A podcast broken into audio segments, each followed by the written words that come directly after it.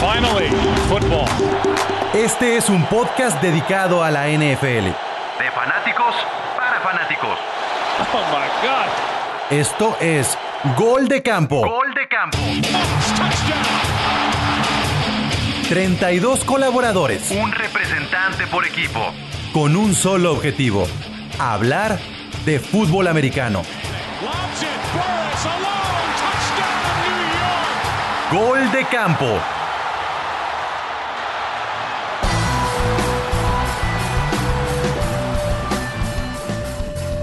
Este es un podcast dedicado a la NFL. Bienvenidos a Gol de Campo. Mi nombre es Pablo González y estamos avanzando, avanzando, avanzando con los especiales divisionales. El día de hoy es el turno de la AFC Norte. AFC Norte. El día de hoy tenemos a los representantes eh, aficionados y equipo de Gol de Campo de los Cuervos de Baltimore, está de los Browns de Cleveland, están de los Cincinnati Bengals, están también de eh, los Steelers. Entonces, bueno, se va a poner bueno. Ya estamos cerca de finalizar los especiales de gol de campo. Y ya saben, ustedes nos pueden eh, seguir a través de las distintas redes sociales. Estamos como Gol de Campo en Twitter, Gol de Camp en Instagram y en Facebook. Y estamos en www.goldecampo.com.mx. La cosa está poniendo bastante, bastante movidita.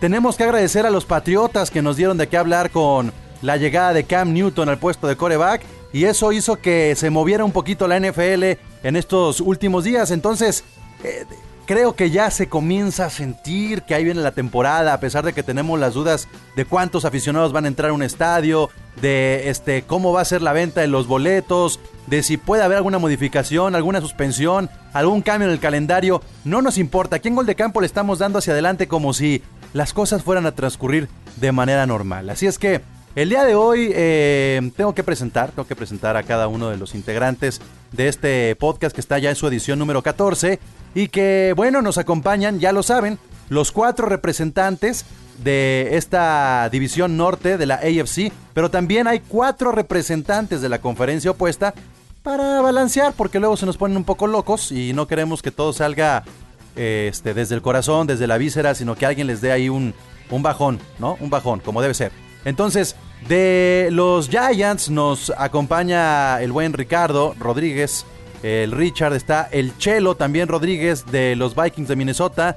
Está eh, Paco Herrán, el representante de los Steelers. Está Charlie, que representa a los Cuervos de Baltimore. Está Miguel Candia, que representa al equipo de Los Ángeles. Creo que no tengo que decir a cuál equipo de Los Ángeles. Este, está también el alemán, este, Alejandro Alemán, que representa a los Browns de Cleveland. Está Absalom, que representa a los Cincinnati Bengals. Y está Noé, el Noise, que representa a los Santos de Nueva Orleans. Ellos estarán presentes en este episodio de la AFC Norte. Así es que tenemos que dar el kickoff. Bienvenidos a Gol de Campo, equipo. Es momento de comenzar a platicar de esta división. Y bueno, pues creo que creo que no es complicado ¿eh? darle la, bande- la bandera de, arranque a, a uno de los equipos que ha sido protagonista en, en el torneo anterior y que va a ser protagonista en esta temporada. Así es que, Charlie, por favor, date. Creo que llevabas un rato esperando este especial. Se ha hablado mucho de los cuervos de Baltimore. Y creo que sí tenemos que aceptar que eres el amplio favorito para llevarse la división. ¿Lo sientes así, Charlie? ¿Cómo estás? Sí, ¿qué onda? ¿Cómo están todos? La verdad, sí, sí lo siento así. Creo que veo un equipo súper sólido y estamos bien encaminados a, a repetir el campeonato y ganar la división, pero eso es lo que más me preocupa, porque siempre cuando somos underdogs es cuando mejor nos va, ¿no? Entonces como que este papel de favorito de los a veces este, llega a pesarles. Ya lo vimos en, el juego ese contra los Titanes en, en la temporada que, que, éramos como amplios favoritos. En cambio, como había pasado en la temporada regular del año pasado, que siempre fue como las dudas y todo, ¿no? Y siempre fuimos sobrellevando eso. Entonces yo sí veo a los cuervos como amplios favoritos. Creo que más que nada la defensa se reforzó muchísimo. Este, entonces vamos a poder competirle. Tal vez igual no está tan sólida como la de los Steelers, pero ahí un, cercano segundo. Y en ofensiva me queda duda que con todo esto del coronavirus, los otros equipos todavía no se van a adaptar totalmente al juego de, de, carrera que tienen los Ravens. y creo que Lamar Jackson se va a ver beneficiado con otro año de, de muchos puntos y mucha espectacularidad y muchas llaves. Y, y, lo siento mucho equipo, pero en esta división solamente hubo un equipo en la temporada pasada con récord ganador. O sea, por favor, alguien, alguien tiene que encarar en esta temporada a los Ravens y decir, ya no va a suceder porque terminaron con un 14-2, que fue arrasador, y después los Steelers con un 8-8. Paco, o sea, entiendo que se lesionó Rotlisberger, pero no creo que es, los Steelers tengan equipo para ni siquiera tener una racha positiva. No, sí lo tienen y lo tienen de sobra. El problema es que cuando cayó Rutlisberger la temporada pasada, no es nada más un jugador, es todo el sistema que tenían planeado para esa temporada. Y tuvieron que ser muy creativos, Tomlin y los head coaches, en una rotación tanto de corebacks como de running backs para poder salvar una temporada que la gran sorpresa fue evidentemente la defensa. El arribo de Minka Fitzpatrick, creo que nunca voy a estar más agradecido por un doble primer pick. El primer pick fue de los Dolphins, el segundo el que dimos los Steelers, pero muy bien dado, ¿no? Y una defensa bien sólida. Yo sí creo que se van dando su... Hay quien vive con la de los Ravens, sobre todo con las adiciones que tuvieron los Ravens esta temporada, eh, una combinación de juventud y de veteranos muy importante, pero eh, del lado de Pittsburgh, la mayoría son muy jóvenes eh, no nada más TJ Watt, eh, Bob Dupree que está en su segundo año, eh, Minka Fitzpatrick, obviamente hay adiciones también en el draft a la defensiva, se reforzaron el linebacker exterior y otras posiciones. La verdad es que yo creo que eh, Rotlisberger va a venir con todo en un plan de venganza, en un plan de, ah, ustedes creían que estaba fuera, porque la verdad yo creo que le quedan un par de temporadas, como mucho, a Rotlisberger creo que fue una gran llamada de atención en este momento y sí tengo mucha fe de que esta temporada va a ser el todo por el todo para Rotlisberger y una temporada de transición para lo que va a venir para el equipo futuro. A ver, a ver. Pero, por ejemplo, perdón, eh, la, temporada pasada terminaron 8-8 porque se lesionó Rotlisberger. Yo creo que si no se hubiera lesionado, hubieran terminado 2-14. Yo creo que hemos terminado por lo menos, como yo le preveo esta temporada, unos 10 juegos por lo menos ganados, por lo menos dos juegos más. Para mí fue una temporada salvada, un 8-8. Yo pensé que íbamos a acabar un 2-14. Afortunadamente es que no. si hubieran terminado, si no se hubiera lesionado Rotlisberger. No, hombre. ¿Y sabes qué, Paco? Así que quisiera Jared Goff. ¿Y sabes qué, Paco? Increíble, pero mucha gente antes de la temporada pasada dudaban del coach de Tomlin. Y la verdad es que rescatar al equipo para un 8-8, como venía con las mermas de Antonio Brown, de Le'Veon Bell, de Ben Roethlisberger.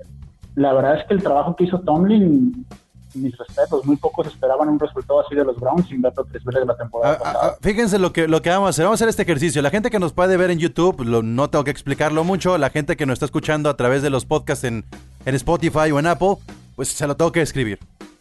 De los nueve que estamos aquí, levante la mano. ¿Quién cree que la era Rotlisberger ya pasó? Que no hay nada más que dar. ¿Cuándo empezó? No, bueno, porque dos Super Bowls, dos Super Bowls. Por eso digo que ya pasó. Miguelón. Pero a ver, por, el equipo que traían, no Que levante la mano, ¿quién cree que ya pasó? Somos solamente, bueno, todos menos tres. Somos, ok, ok. Entonces somos seis, seis que dicen que ya pasó. Dice Ricardo y dice Noé y dicen Paco que no ha pasado la era Rotlisberger. A ver, Noé, tú que le vas a los Saints. ¿Esperas? ¿Esperas más de Rotlisberger? ¿Todavía crees que tiene brazo y tiene condición física y tiene edad? Porque luego lo comparamos con lo que hace Brady Breeze. Eh, no cualquiera puede llegar a esa edad todavía con un gran nivel. Yo confío mucho en la defensa de los Steelers. Creo que la no, no, pero es que yo no estoy hablando de la defensa. Estamos hablando de Rotlisberger. La defensa es otra cosa. Ah, pues es mucho mejor coreback que los dos bodrios otros que tienen ahí. y la defensa los hace fuertes, eso los hace un equipo competitivo y Rotlisberger me parece que todavía tiene unos dos años de buen nivel. ¿Lo quisieras en los Saints? ¿Lo, quisieras en los Saints? Nah. Sí, ah, Ahí estuvo la respuesta. los otros dos se lo, quieres, se lo quieres aventar a los Steelers. Ricardo, tú que también dices que todavía hay más Rotlisberger. ¿Por qué hay más Rotlisberger? Estoy convencido de, que el, el panzón este todavía tiene, tiene dos, tres años buenos este, adelante de él. Eh, no, no, se ha visto que, que disminuya su velocidad de, tiro, de, su, brazo sigue fuerte, es un líder nato, creo que, de los tres que fueron seleccionados en 2004 es el mejor, a, pesar de que lo estoy diciendo con todo el, cariño para Eli, pero no, Rotlisberger es, es, uno de los grandes corebacks de, que nos ha tocado ver a nosotros y, sigue siendo. Además, estoy seguro que le van a pelear a, a, los Ravens, se sienten muy, muy yo, No, no, pero, mira, si nos peleamos últimos... por la defensa, o sea, yo no sé cómo siguen aferrados y, y, tanta fe de Paco en, en cuando... Güey, ya lo decía Pablo el otro día en, en, las noticias, ha, venido... más que sus lesiones, ¿no? Pero ha venido ejercitando su brazo, ya lo dijo Pablo el otro día. Sí. Los dos, ¿eh? Los dos. El, derecho, el derecho y el izquierdo. Los dos brazos ha ejercitado. No, mira, además, además la, fe que le tengo a Rotlisberger, además de por él mismo, que sí creo que tiene por lo menos dos muy buenos años, eh, Conner está en su mejor forma, ha estado entrenando junto con Le'Veon Bell, que la verdad, imagínate el nivelazo de, y la calidad de entrenamiento que tienen. Tres receptores de muy buen nivel, Juju, James Washington, Deonta, todavía agarraron a Chess Claypool en el, en el draft, así que tienen receptores de sobra, una línea ofensiva de las mejores de la liga. La verdad es que tienen todo y con la experiencia que tuvieron la temporada anterior, como decías, lo que hizo Tomlin y sobre todo los coordinadores ofensivo y defensivo, esos coordinadores este año ahora tienen el doble de armas, más conocimiento y un equipo que tiene mucho que demostrar y lo van a hacer. Es que yo creo que en ofensiva, siendo honesto, a mí Conner en la división se me hace el peor. O sea, si lo comparamos con Mixon, con Chop y con el juego de carrera de los Ravens. Es lo, más bajo. Y los receptores, entre tú y yo nos peleamos los más bajitos, porque los Bengals y los Browns tienen receptores de primera. No, no estoy de acuerdo. Yo creo que Juju es mejor que cualquier receptor de Baltimore. ¿Que Marquise Brown? Sí, puesto aquí ahorita que le va mucho no, No, yo creo que sí.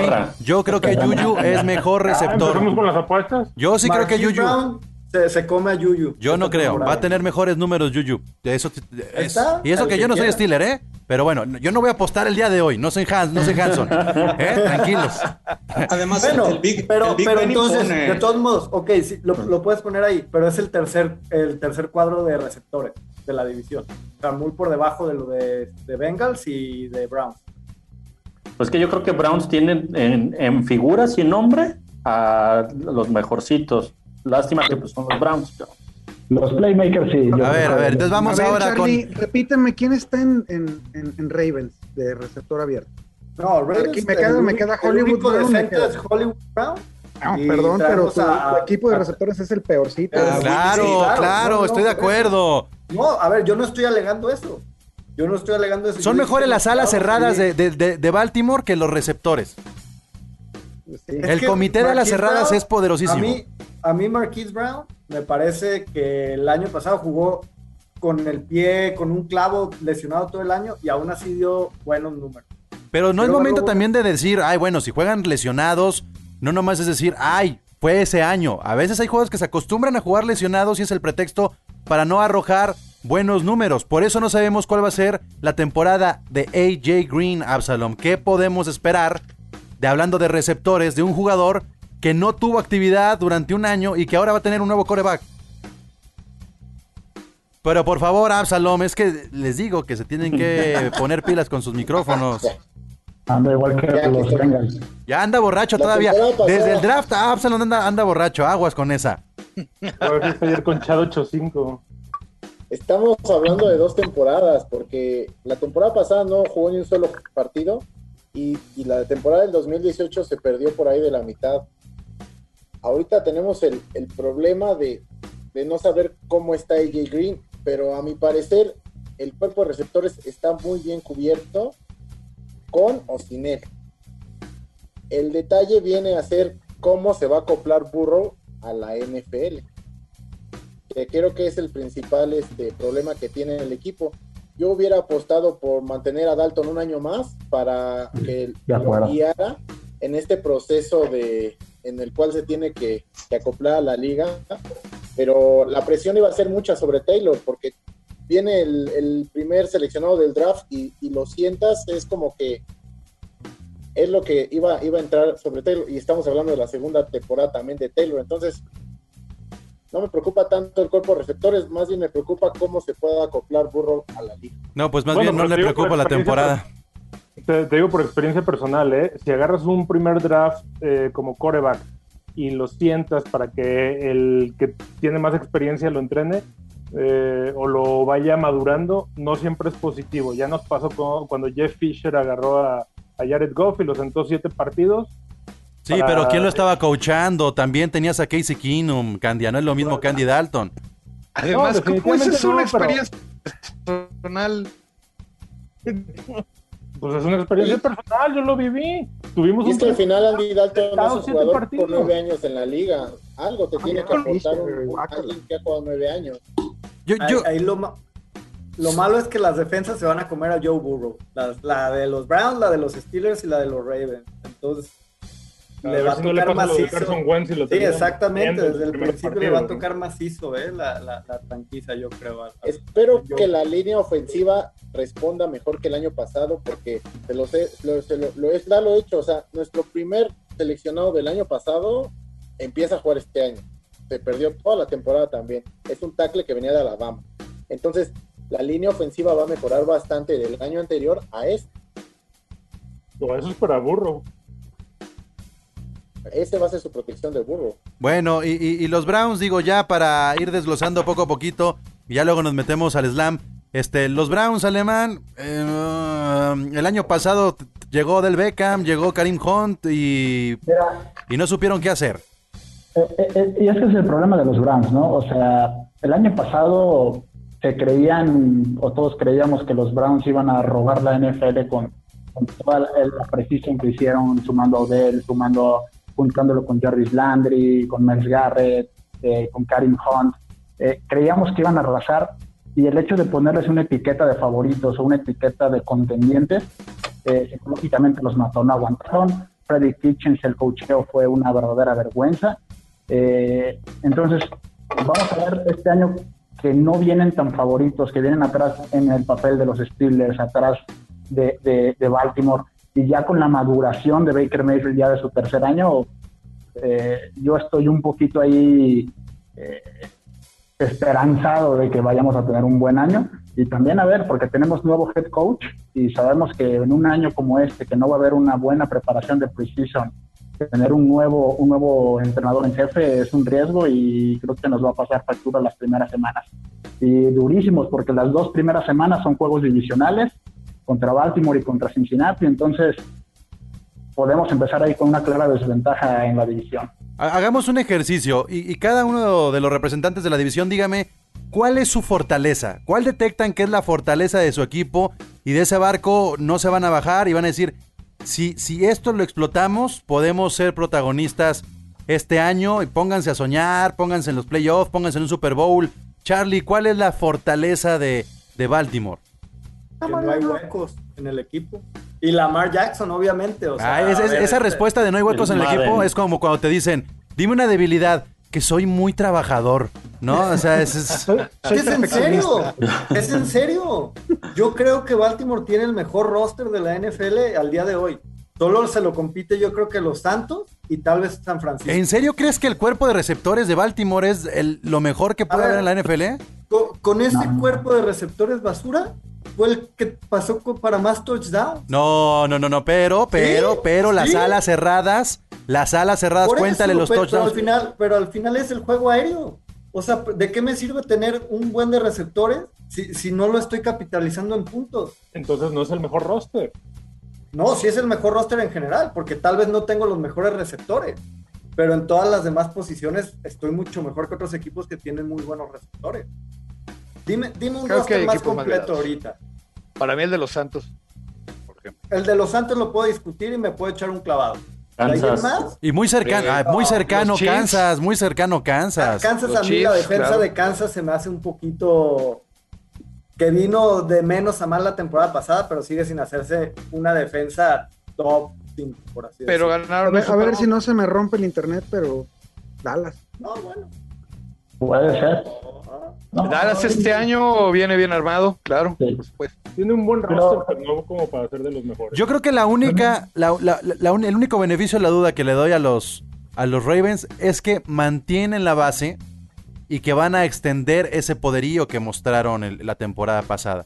Sin embargo, yo no, si, si fuera el más poderoso que tú dices, ¿por qué no llegaron al Super Bowl? O sea, ¿qué les faltó? Pues Lamar un, Jackson no se un mal día, no- un mal día como te puede pasar en a cualquier equipo en una posición muy mala que era jugando playoff. Les O sea, humildad. Tennessee. O sea, fue, un- fue un día donde no te salieron todas las cosas que te salieron durante el año. O sea, los 4 y 1 que siempre corrieron durante el año tenían creo que como el 80% de, de, de efectividad en temporada regular y en ese partido de postemporada no salieron los dos que, que se intentaron. O sea, digo, todo el mundo puede tener un mal día, pero no quiere decir que por eso ya eres un mal equipo y que no puedes ganar. No, no, no son mal equipo, no son mal equipo. No, no es un mal equipo, pero ahí yo sí, yo sí voy a pagar en seco a Charlie. Eh, yo creo, y hasta lo pongo ahí como apuesta, lo que hace Lamar Jackson en el 2020 no es ni cerca lo que hizo en el 2019. Eh, si la historia en la NFL nos ha enseñado algo es que este tipo de mariscal, corredores fuertes, que explotan en un año, al año siguiente, Michael Vick, eh, Cam Newton. Jones, Cam Newton, todo es el mismo prototipo y este año se apaga Lamar Jackson, te lo firmo. ¿Qué, qué quieres apostar? O, o vamos poniendo algo así. Ah, ya me empezamos. cansé. Bien, me gusta. Justo, Me justo gusta. fue lo que escribí de la narrativa de se va a pagar y ese estilo de juego no dura. O sea, justo hice un, un- un escrito para que vieran cómo van progresando las estadísticas y no se Ah, no, que solo No. sabe correr. No, O si sea- ya lo escribiste, ya no, ya no juego. Entonces, La- ahí- Lamar, Lamar Jackson, Lamar Jackson llegó a tener un, un porcentaje de pases completos que ni Peyton Manning, ni Drew Brees, ni Tom Brady tuvieron hasta después de su quinta y séptima temporada. Sí, pero entonces, si están encasillando en que solo es correr, No, no, no, qué estamos Charlie. hablando. Pero ¿Estás de acuerdo conmigo, Charlie? Que ahorita el principal objeto de estudio de toda la división, de todas las defensas, se llama Lamar Jackson. Y así lo fue el año pasado. Todo el mundo decía, ah, ya No lo vamos a estudiar seguro, y ya no lo vamos estoy a tener. seguro. No, el ¿y año pasado tenemos que considerar el, el- el año uno de la mar. Esa es la realidad. El año pasado fue el año uno. Yo, a ver, además di- tenía la si mejor no línea ofensiva de la liga. El año antepasado, cuando fue el, el- el fiasco contra los Chargers en postemporada, que todo el mundo dijeron, ¿ya vieron cómo juega este güey? Ya no va a hacer nada en la NFL. Así, así, esa fue la misma narrativa del año pasado. Sí, Eh, la- pero es que- No, yo más bien, yo lo único que te voy a decir, mi Charlie, lo único que te voy a decir es que todas las estadísticas hay muchas maneras de interpretarlas. Si eres el coreback del equipo que más corre en toda la liga, vas a pasar muy poco. Si tus, el rating de tus pases pueden ser completos, pero pasas muy poquito, esos números están un poco inflados. Todavía falta ver que se aviente él toda una temporada del equipo al hombro con ese rating, pero pasando mucho más. Yo todavía pero, no sé si pero estoy ¿para preparado. qué? ¿eh? ¿Por, por qué es esa necesidad de pasar mucho más si tu juego de carrera te está dando Porque es- para que ganes con esa cantidad de pases? Para que Pero entonces nos estás dando la razón por dos. Pero nos No estás dando la razón por dos Lo motivos. que tú me estás diciendo es que tú Cuando tienes que un- Jackson juegue al estilo Cuando que tienes un, una dependencia al juego de carrera, Charlie, es, es más viable que en la postemporada tengas ese mal día del que estás hablando. Que el juego de carrera no te aguante para los playoffs. Es más predecible. decir. ¿De qué te sirve? ¿De qué te sirve Lamar Jackson en temporada regular es un Ferrari y en playoffs es un Zuru? Porque en realidad nunca fue tan Ferrari, porque no lo exigieron. Eso es a lo que voy.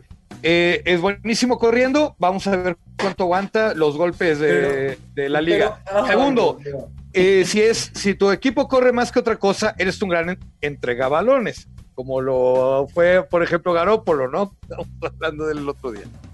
Eh, y pues es muy bueno para entregar balones, es muy bueno para correr, para pasar, no tanto. Fue muy es efectivo, Charlie. en touchdown de la Lo NFL pasa- y me van a decir que no es bueno para pasar. No, no, no.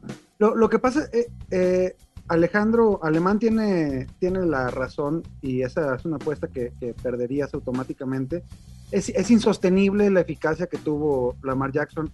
1200 yardas por tierra, 33 touchdowns, un touchdown cada 10 pases que lanza. Es insostenible, hermano.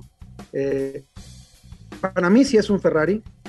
Para mí va a evolucionar y está evolucionando la posición. Eh, e, es, es, todo lo que Michael Vick eh, pudo haber sido en, su época y compararlo con Cam Newton o con, o con Russell Wilson eh, no, no, no, no viene al caso, él juega diferente. Pero sí no puedes esperar la misma producción, creo que sí lo, lo, dice la opinión de Ricardo Alegre, así es que esa es indiscutible el día de hoy. Este, por, lo menos saben mejor las estadísticas que Charlie. Me, encanta, me encanta lo que ha hecho Ricardo, pero ya tenemos que, Ajá. Bueno, no, dale. No, no, es que, es que tampoco es el, podcast especial de los, de los, perros.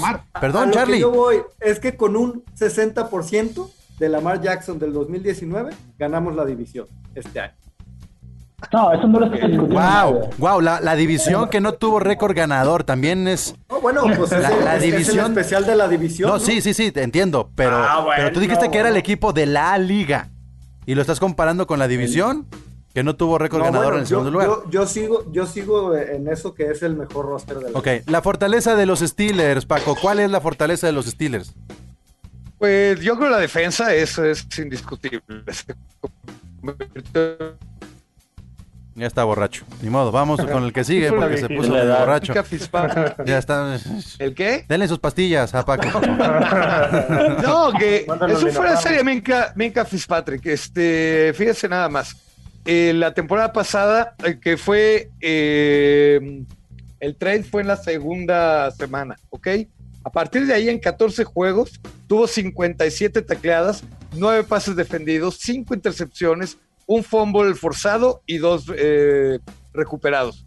Son estadísticas increíbles por un jugador de primer año que para mí, y lo digo con muchísima alegría, ya hacía falta alguien que llenara los zapatos del gran Troy Polamalu. En, e, a ese nivel lo estoy poniendo.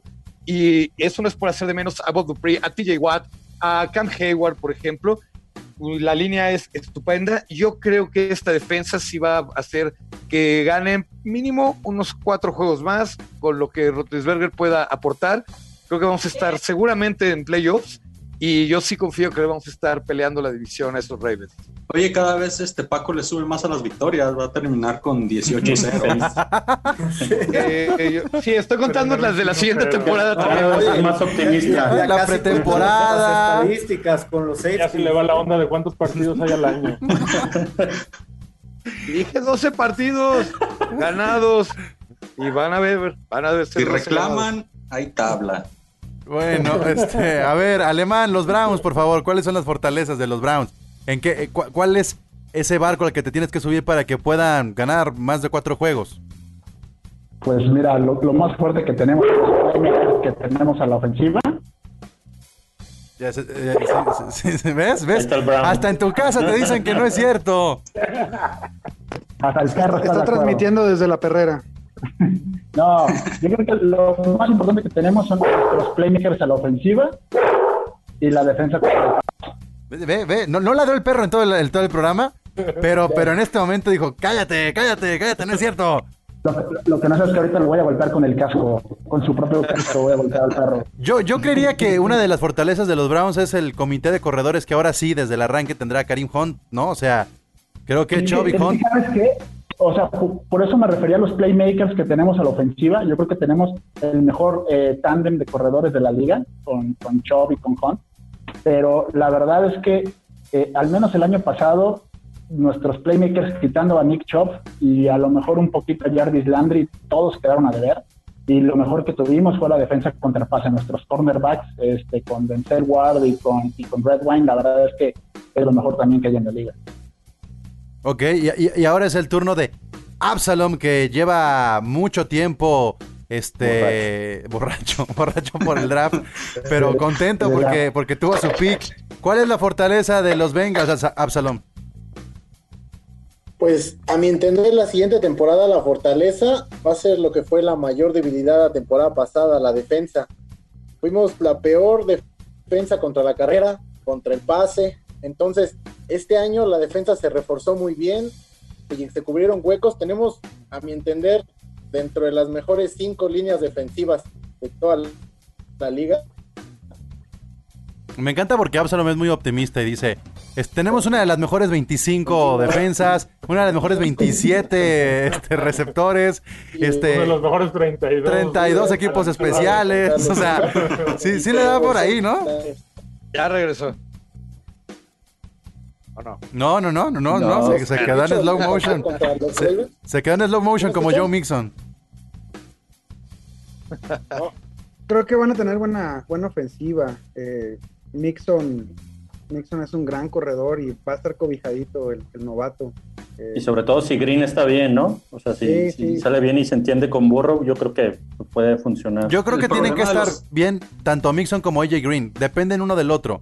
Si no está bien uno, la atención se va al otro. Entonces eh, es más complicado y más predecible el juego de, es es- de es los para lo Bengals. mismo, para no hacerte predecible, como decía Charlie del juego de la carrera, que no ocupaba tanto el, el juego aéreo. Pues se ocupa porque te hace menos predecible y tienes más variedad de jugadas. Pero le vas a dejar toda la chamba a Green. O sea, yo siento que, que los Bengals necesitan desesperadamente un, un tight end ¿Me porque escuchan? ¿Sí me escuchan? Necesitan un Sí, sí, sí, te escuchamos. cosas. Ya, perdón, es que mi internet está muy, muy malito. Les estaba contando que, que la defensa va a mejorar bastante. Se reforzó la línea defensiva, se reforzó la zona de los backers. Y, y eso es lo que, lo que tenía, lo que urgía, porque la temporada pasada fuimos la peor defensa contra el pase y contra la carrera.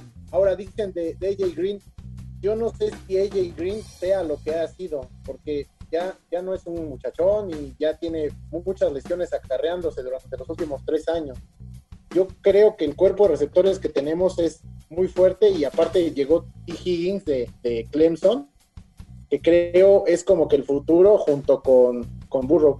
Y hablaban de lo de la, la, el ala cerrada, sí, coincido, se necesita un ala cerrada porque se han perdido en los últimos dos años tres y, y muy buenos jugadores. Tuvimos a Tyler Eifert, que era muy bueno, pero lamentablemente era de cristal y, y nunca pudo dar ese brinco. Yo creo Yo creo que que esa va a ser una posición a reforzar el año que entra. yo creo que incluso John Ross va a tener mejor temporada que AJ Green y que Tyler Boyd. bravo, bravo. Ese Yo creo que es una joyita ahí bien guardadita, ¿no, Ricardo? Eh, totalmente. eh, precisamente hoy, hoy viendo algunos videos para, para el especial, me encontré eh, los highlights de- del chamaco este, qué manera de correr rutas, tiene una velocidad impresionante y como jugador de, de- de- como el tercer, la tercera opción atrás de, de Tyler Boyd, eh, puede, puede resultar muy interesante. Pero Creo John Ross sí. ya, es- ya, ya es la, el problema, la el cuarta problema es que también se, les, se lesiona bastante. Se lesiona es el problema. Y, y- y John Ross ya es la cuarta que los opción. Bengals van a jugar con, con cuatro receptores y van a dejar de utilizar a la cerrada, Wow. confiando en la capacidad de la línea ofensiva. Pobre Y en Mixon, Mixon, pobre Mixon. exactamente. No, le Pobre la Pues bueno, yo, yo veo dos, dos fortalezas, eh, bueno, más bien una fortaleza en común en los Steelers y en los Ravens, a diferencia de Browns y Bengals, que es el cocheo. O sea, Tomlin y Harbaugh son veteranazos de muchos años, de ganar Super Bowl, de estar a, a un gran nivel, y pues, para bien o para mal, están en reconstrucción los Bengals y los Browns. Los Browns un poco menos, pero Stefanski primer año y llevan además una temporada de rachas de coaches muy mediocres. Muy mediocre. Ah, y ahora también se va a estrenar Zach Taylor, ¿no? Con, con los Bengals, a ver qué tal le va. Su segunda temporada. Segunda. Oye, yo, yo, Pero mira, la yo parte positiva de Taylor, Alemán.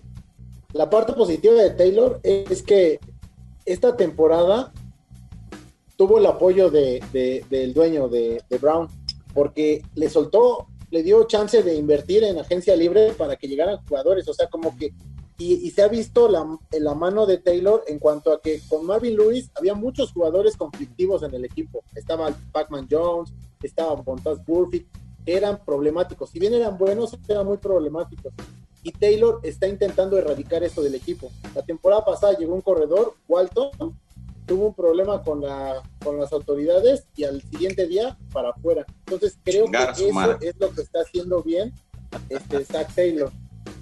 Oye, este Absalon, ya, ya para irnos este, perfilando al récord y a las apuestas, ¿cuántos ganarán los Cincinnati Bengals? En el mejor de los casos, 6. Ah, el peor. 4. De 4 a 6, muy bien. Este, Alemán, ¿cuántos esperas de los Browns? Primera temporada ganadora en años, vamos por nueve juegos. Ok, ok, ok. Eh, Paco, Steelers. Yo sí confío de 10 a 12 juegos, más probable 12, y insisto, peleando por la división con los Ravens. Sí. ¿Y Charlie? ¿Cuánto por los Ravens? Yo, yo 12, 12, 12 me parece el número sensato. O sea, sí, sí se caen un poquito a diferencia del año pasado. Se pone más cerrado. ¿Por, por la competencia divisional o por la competencia fuera de lo divisional? Yo, yo creo que, que los Browns siempre se nos han indigestado un poco los últimos años, como que es el juego que, que- que mejor juegan los Browns en el año. Pues Este- fue un madrizón el, el año pasado, ¿no? Eh, En Baltimore. Sí, sí, sí, sí, fue, fue, Como fue como el 40 wake up call de, de- de los Ravens, que de ahí despegamos. Este, y pues con los Steelers siempre ha sido un, un baño de sangre, ¿no? O sea, sea como sea, como estén los equipos, siempre pasan cosas extrañas en esos partidos. Y entonces sí puedo ver así como dividiendo, ¿no? Con, con Steelers y Browns este, los partidos y sí puedo ve- ver que, que perdamos. Pues échenle, échenle entonces, por favor. Veo que están todos muy confiados con sus defensas. Quieren hacer apuestas defensivas el día de hoy en este especial de la AFC Norte. ¿Quién se va a animar? Yo le he puesto un 6 de cervezas a los tres. No, aquí no son cervezas, Absalom. Tú no me estás pensando en pistear. Aquí vamos por lo grande, jerseys, gorras, entradas al Super Bowl. Yo quiero apostar una gorra. Voy a perder las tres. Pues por eso Una gorra, una gorra, Charlie. Hay que darle un premio de honestidad. A ver, Charlie, ¿una gorra a quién? Dele una gorra. Yo, yo quiero la gorra teniendo fe en mi receptor Marquise Brown que me lo ningunearon contra Juju. Que yo creo que Juju no es la cosa que, que platican, ¿eh? Eso está bueno. Yardas totales, touchdowns. Ya, ¿Cuál va a ser? Ya, ya sé, ya sé, sí tengo una apuesta. A ver, espérate, espérate, Absalom, espérame. Primero, primero que a ver si Paco toma la apuesta de, de Charlie. ¿Cuál era? ¿Otra vez? Oh, y otra vez. totales, ponte tus aparatos de contra Paco. Yardas, yardas totales, Yuyu con, con, con Brown. Hollywood Brown. Contra Hollywood Brown. Ah, órale. Yardas totales. Yardas ¿Una totales. qué? Ok, Yardas totales, sí. bien, muy bien. A ver, Absalom. ¿Y cuál fue? ¿Una gorra o qué, fue, qué va a ser? Una, gor- una gorrita, una gorrita. Una ¿está gorrita, venga, va, Venga. órale. Va, Venga. juega. Absalom. Como lo voy a hacer general, digo en un six de chelas. ¿Se puede un six de chelas? No, claro que no. No, no, no, más pesadito, Absalom, Es que no. mira, ahí te va mi apuesta. Dice, bueno, totales, Yardas totales, Dixon contra Hunt, contra Conner y contra Ingram. Wow, pues está bueno esa, ¿eh? Pero chelas no, no, no, chelas Algo que no. dure. No, sí, pero dos sixes. No, hermano, nosotros Los somos comité. cabrón. O sea, a, a ver si entendí. ¿Tú crees que Mixon va a hacer más yardas que, que, que Nick Chubb? ¿Eso, eso, eso, ¿Eso me estás apostando? Sí, que Chubb, A cada uno nos está apostando. chelas, cabrón. Yo no entendí, Absalom. que Conner y que Ingram. No es el internet, eh, Absalom, no le eches la culpa. Son las neuronas, ya andas hasta acá. Seguro, echando, seguro apostando tiene un cartón de cerveza que le sobra, cabrón. Sí, sí, sí. A ver, si alguien entendió la apuesta de Absalom, cervezas cuando había escasez. si alguien Oigan, será lo que sea, pero nadie se está animando, ¿eh? ¿No? Yo no, mi, mi, mi juego de carreras de comité, no, no le voy a apostar a mono por mono ahí. Sí, no, no estoy de acuerdo. Estoy de acuerdo, bien jugado. Yo, yo, yo te acepto el six, yo te juego el six. Yo la tomo, hombre. Yo Esas, también esas- la tomo. esas Yo apuestas se las la- hacen en Dale, WhatsApp. Charlie, también. Ah, esas de, de cervezas hacen en, en el WhatsApp, ahí ya se avientan sus cervezas, sus caguamas. Quiero, quiero que alguien ponga cabellera. jersey, este, gorra, cosas así. Los yo beneficios ya sé de una- INAPAM que tienes, Paco. Una, una playera, que no sea una, un jersey, una playera. Una playera. ¿con quién? ¿Con Absalom? Dale, a ver. Eh, venga. Ahí está. Por la- las yardas estas de Conner con Mixon. Conner contra Mixon, Ah, se la juego. playerita así de Walmart. ¿Y qué dice Chubb? Esas, de esas. Nick Chubb, a ver, Browns, Browns, playerita de Walmart o qué? No, no, no, un jersey, uno bueno. Pero, pero. A veces nota la confianza. Y es ¿eh? comité, ¿eh? Es comité, el, el de, el de Hunt y el de Chubb, Absalom. Ve, ve, ahí va atrás, pisteando y pisteando. Ahí va, agarrando confianza. Es más, es más, este. Al, al primer juego. Al primer juego contra Baltimore. Ah, de a juego directo. Baltimore contra Cleveland, a ver quién gana por jersey. Es, es- es la primera semana. Échale pues. Eso. Ay, los Ravens contra los Browns, su semana 1. Jersey de por medio. uno. ¿Cuál de los tres jerseys? El- No, el espérate. barato, el Ah, bueno, ahí el- decidimos. Oye, bueno, ah, ya, ya que apostamos, que tengo, yo tengo una duda para Alemán. Si, si Baker Mayfield vuelve a choquear este año, ¿le van a seguir echando la culpa a los coach o ya por fin van a decir que, que ya no sirvió? su? Eh, híjole, está buena la pregunta. Yo sí le tengo confianza a Baker, pero no va a pasar, va a tener un megaño Baker este año. La- la- Vamos a llegar a la final de conferencia y vamos a arrasar con toda la liga. Y es que La liga me- además le, re- le mejoraron su línea ofensiva, que fue el problema el año pasado. Pero no ha ese, o sea, conectado con Odell, ¿eh? No ha conectado con No. Odell Beckham. Yo le tengo una predicción positiva, Alemán. Vas a conocer las mieles de tener ese pinche jugadorazo este año. yo, yo también creo. Ya, ya, ya lo dijo, lo dijo Charlie Sheen. Lo dijo Charlie Sheen. Este, Alegre, perdón, Ricardo Alegre. Bueno, pues ya vámonos. Entonces, este, este podcast llega a su fin. Muchas gracias, equipo de gol de campo. No, no, no te avergüences. No te avergüences. Charlie Sheen es, es, es- es un histórico. Sí, es bueno. Es, un siempre. piropo. Ícono, es un piropo. Bueno, gracias, equipo de gol de campo. Muchas gracias. Ahí estuvo. Ya se la saben, www.goldecampo.com.mx, Gol de Campo en Twitter, Gol de Camp en Instagram y en Facebook. No se les olvide suscribirse al canal de YouTube, no se les olvide suscribirse a los podcasts. Sigan compartiendo el material que está pasando acá en Gol de Campo y estén pendientes porque vienen cosas buenas. Nos quedan solamente dos especiales, dos especiales de división. Mi nombre es Pablo González, este es un podcast dedicado a la NFL. Esto es Gol de Campo. Gracias. Finally, football. Este es un podcast dedicado a la NFL. De fanáticos para fanáticos. Oh my God. Esto es Gol de Campo. Gol de campo. Touchdown. 32 colaboradores Un representante por equipo. con un solo objetivo. Hablar de fútbol americano. Gol de Campo